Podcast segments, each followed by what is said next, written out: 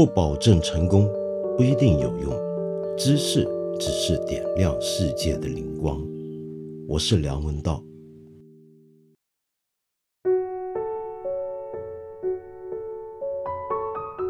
二零零三年的 SARS 或者非典已经过去十七年了。假如你是个九零后，甚至是零零后的话，也许你对当年那件事情的印象已经不是那么深了。但是我可以告诉你，这件事情对我来讲是个永远不会忘记的一次灾难。我当时曾经目睹着一些医护人员怎么样日以继夜的。前赴后继的，像是要上战场一样，抱着牺牲自己的决心，走进一些特别加护病房。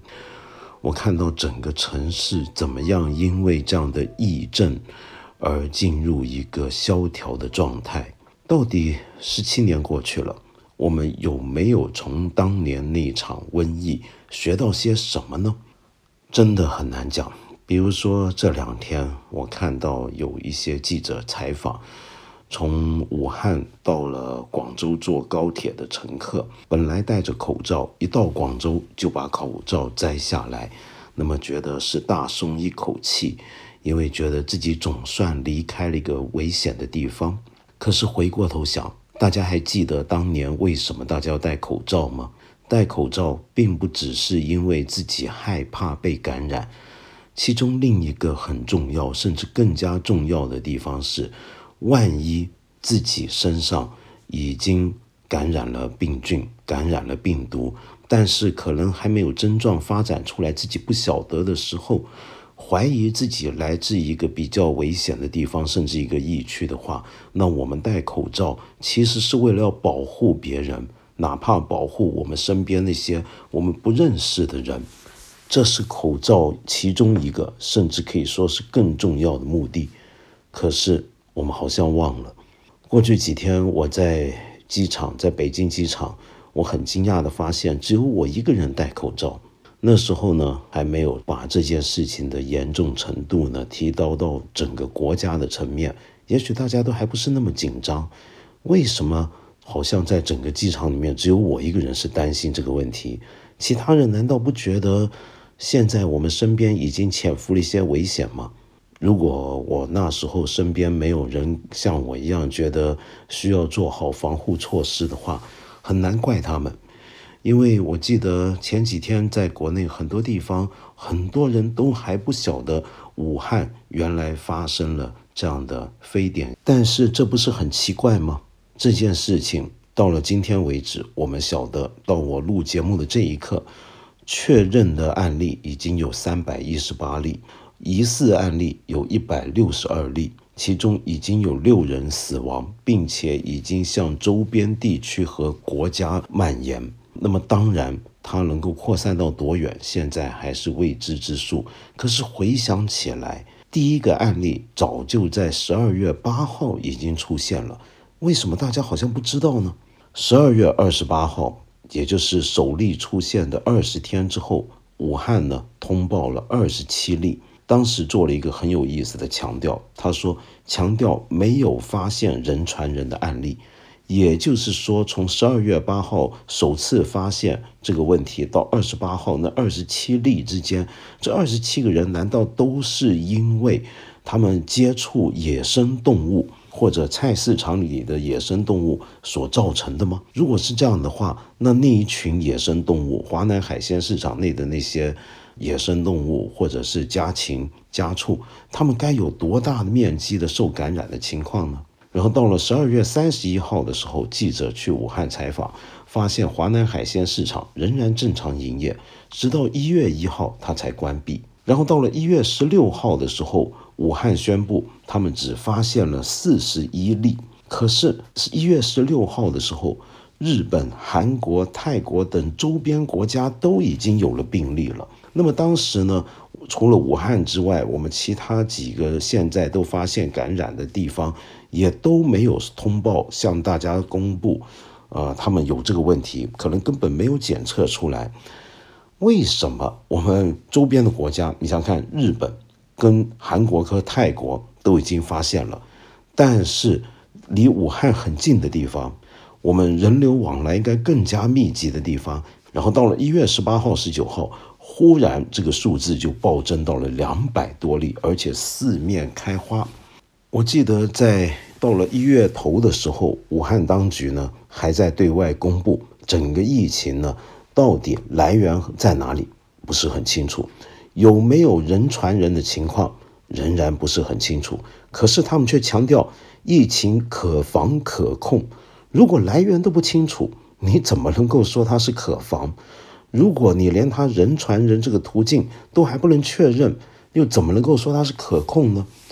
到了一月十八号，武汉呢，呃，百步亭社区居然还举行了一场万家宴，这么盛大的一场活动。而一月二十一号的时候，国家卫健委武汉肺炎专家组的成员王广发教授，记得他在一月十号的时候，他也出来说这场疫症可防可控。可是到了一月二十一号这一天，他自己告诉记者，他也被感染了。整件事情到底还能够扩大到什么规模呢？就在前几天，英国的伦敦帝国学院呢，就用了病毒爆发的模拟城市估算，应该是有一千七百人已经受到感染才对。在我录节目的今天，香港大学的医学院也用了一套病毒爆发模拟城市来估算。也算出应该是有一千六百八十人确诊才对。那么为什么我们现在看到的数字好像还没有那么多呢？是没有通报、没有查出来，还是患病者根本没有去就诊，或者在就诊的过程当中出现了一些辨别症状出现的问题呢？我们都不是太清楚。我们只能说。整件事情从十二月八号发展到今天，这个过程是相当的诡异。那么，当然，在十二月到一月头的时候，已经网上有种种的传闻。当时不是有一些在社交媒体或者互联网上传播一些消息的人，在武汉被当局呢？据说当时是依法拘捕。不过，我注意到。《环球时报》的总编辑胡锡进先生呢，在今天的最新一条微博里面，他也很关心这个问题，特别去了解过，发现呢，呃，其实那八个在网上发布消息、外间说是被拘捕的人啊，其实只是被武汉当局邀请去做了友好的谈话。并没有被拘捕，而且说呢，他们当时在网上散布消息是不准确的，因为他们当时肯定这是一次新的 SARS，是一次新的非典。其实这就是一个非典型肺炎，只不过不是当年那一型非典而已。那八个人呢，由于都不是专家，都不是专业人士，那么所以他们说话当然不靠谱。而我们也需要同情当局啊，武汉当局当时呢，以这个整个疫情还不是那么清晰的情况下，对这场病的来龙去脉掌握的不是很清楚的情况下，要先稳定社会情绪，肯定是个优先考虑。很老实说，我今天在这里，我听到这句话，看到这句话，我是有点惊讶的。如果你发生了一场疫症，你感觉到这个事情不简单，或者你搞不清楚它是怎么回事这个时候，你身为官员，作为政府单位，你最先担心的是社会情绪稳定吗？在我看来，恐怕不是，应该是什么呢？那当然是人命啊，那当然是市民老百姓的身体健康、生命安全啊，这才是优先考虑，对不对？没错，网上随便传话那些人，可能是有不负责任的地方，他们可能都不是专业人士，所以他们说的话都不可能很准确，他们都不掌握了全部的信息，所以他们说出来的东西肯定也都不全面。那么谁掌握呢？掌握这些消息的人，是不是应该第一时间向大家公布是怎么回事呢？有人认为啊，我们可能是把这件事情呢当成了一个负面新闻。按照我们零三年的那一次，我们可以看到，当时整个过程里面，后来有一些官员被处分，就是因为牵涉到了迟报、瞒报病情的情况。那么，为什么他们当年遇到了这种疫情出现的时候，会选择不上报，或者少报，或者是晚报呢？为什么呢？理由就是因为他们认为这些都是负面消息，会影响到。自己的政治前途，这是一种官场逻辑。可是坦白讲，我直到今天都还不是搞得很清楚，为什么一个地方发生了一些的病症，它会叫做负面新闻？没错，这个当然不是个好新闻。但是这个负面新闻为什么会影响到一个组织地方的一些的个别的官员、一些公务员呢？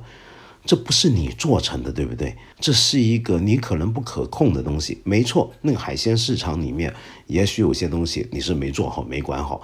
但是真的发现问题之后，你应该在这时候更加展现你的责任感和魄力，去处理它，去控制它，去对得起地方上的百姓，是不是该这样子呢？这个时候。这个议政怎么能够当成是一个会影响你仕途的负面新闻？这种想法是怎么来的呢？难道我们过了十七年了，都还不能够学懂这一点，对这一点做一些的反省跟深思吗？我们中国实在有太多太多的新闻，本来可以是很客观、很正常的东西。都在某种特殊逻辑底下被当成了叫叫做所谓的负面新闻，而一旦成为负面新闻，我们的处理方法可能就是隐瞒它，甚至是压抑它，让它消失。那些真正比较有机会、有可能掌握更全面情况，或者至少比我们平头老百姓都懂真相的那些专家以及相关公务员和官员们，那么你们这时候是不是该考虑到？以后人民百姓对你们这个机构的公信力的问题呢？我记得当年非典之后那段期间，我写过一些文章，收录在了一本我十年前出版的一个时事评论集里面。我记得在那些文章里面呢，我就说到啊，同样的情况在世界上各地会怎么样来处理呢？因为我讲的特别是关于公众信任的问题。我们回想一下，为什么？遇到这种情况，大家有时候宁愿相信网上的留言，而不相信政府，不相信媒体，不相信专家，这是为什么？别的国家会不会也有类似的情况呢？肯定也会，尤其在今天这个社交媒体称王的年代里面，很多时候呢，大家对所有主流的体制的东西都是抱着不信任的态度。但是在很多地方呢，类似的情况程度上可能没有那么严重。为什么？我记得我当时是这么写的。举个例子，假如同样的情况发生在，就拿英国来讲好了，如果发生了一场。涉及到，比如说某个移民族群跟瘟疫的一些的谣言，可能有些人呢就趁机散播谣言，煽动情绪，就说原来现在有一场的什么非典肺炎，全部都是某个少数移民族群带来的啊，那么这个变成一个社会危机，那么煽动了大家对某个族群的歧视，甚至对他们的攻击，那么这时候呢，政府要站出来辟谣。首先要讲这个疫情到底是怎么回事，跟那个所谓的族群到底又是个什么关系，让大家了解真相。好，讲完之后，大家可能会觉得全世界的政府呢都会骗人，我们就是不相信。那么这时候呢，可能有一些媒体，他们做完调查，他们也会出来说话。比如说，常常批判英国政府的几个主流媒体，比如说《卫报》也好，BBC 也好，他们都出来说的话，原来跟政府都很类似。那么这时候可能就有些人说，哎，这些媒体好像平常跟政府关系不怎么样，或者至少大家觉得他们相对独立，连他说出来的话都跟政府讲的话很像，那么是不是能够相信呢？假如这个你都不相信，接下来比如说像帝国理工学院、像剑桥、牛津、爱丁堡大学，他们的研究机构出来也说话了，你相不相信呢？你会觉得这些学院机构他们有一个学术权威，这个学术权威并不是由政府赋予的，而是他们凭着自己的积累跟奋斗得来的。你相不相信这个呢？你可能会相信。然后再来看看，如果这个社会上有一些。道德权威啊，假设说啊，大家可能就算不信教了，仍然觉得圣公会的坎特伯雷大主教还是个有公信力的一个道德楷模。他出来说，我们不要把一个瘟疫跟某些人挂钩来想的话，你相不相信他呢？你信不信他讲的话呢？那么这时候你可能会觉得，虽然他说的话跟政府好像很像，那个呼吁也都一样，可是。他好像始终不是跟政府的关系那么紧密，所以好像也能相信。但是回看我们这里，我们晓得，我们呃媒体也好，学院机构也好，政府机关也好，医院也好，基本上是联系在一起的。因此，我们这里面对的问题是什么呢？假如我们选择不相信体制，可能就是全套体制的不相信，而这个体制里面最权威的。就是政府，所以政府必须要珍惜自己手上这个非常稀罕的信任资源。假如你做过一次瞒报、谎报一个疫情的情况的话，以后带来的结果就是你的老百姓对你失去信心。他不只对你失去信心，他是对媒体也失去信心，因为他会觉得媒体要听你的。他会对学术机构失去信心，因为他知道学院专家可能要配合你的口径；他会对社会上面的很多意见领袖也都失去信心，因为他们会觉得这些人也都要跟你的口径走。所以你就要格外的珍惜大家对你的这种信任。我刚才说的那些东西啊，大概都是当年非典的时候写的了，十七年了，我们现在学到了什么？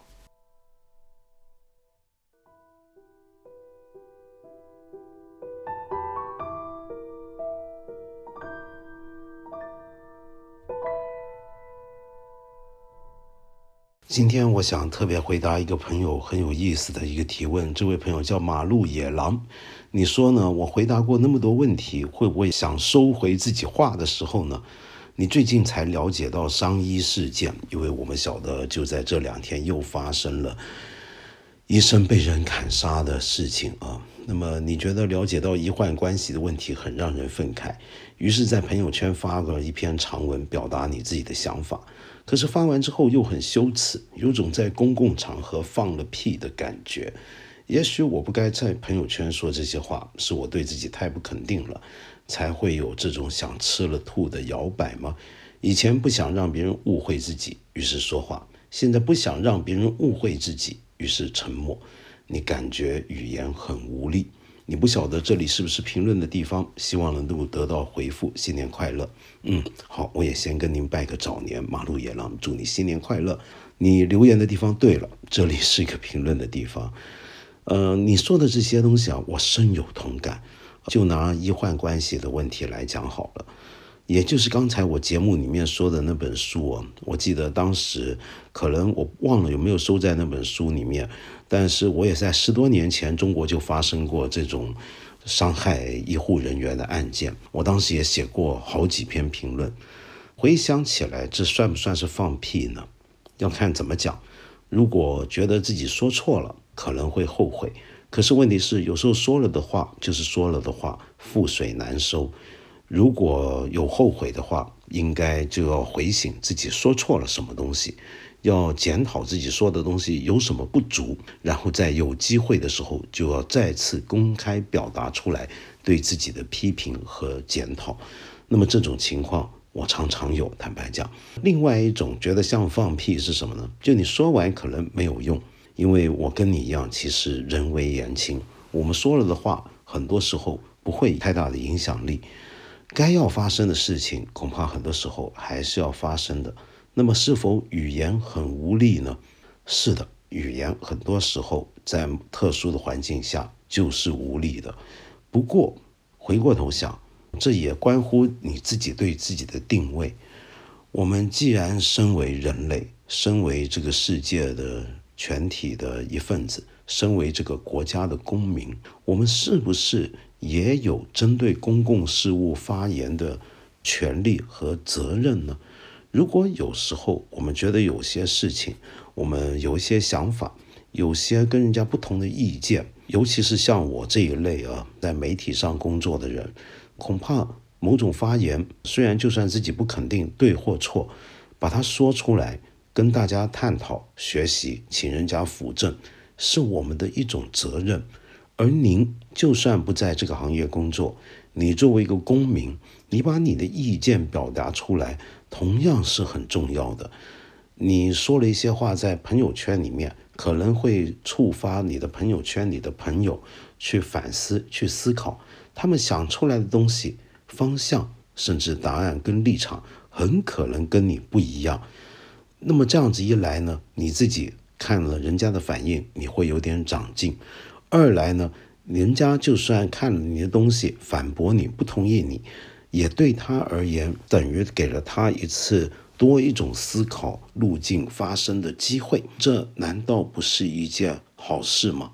我想在这个层面上来讲的话，我们说话仍然可以有不是放屁的时候。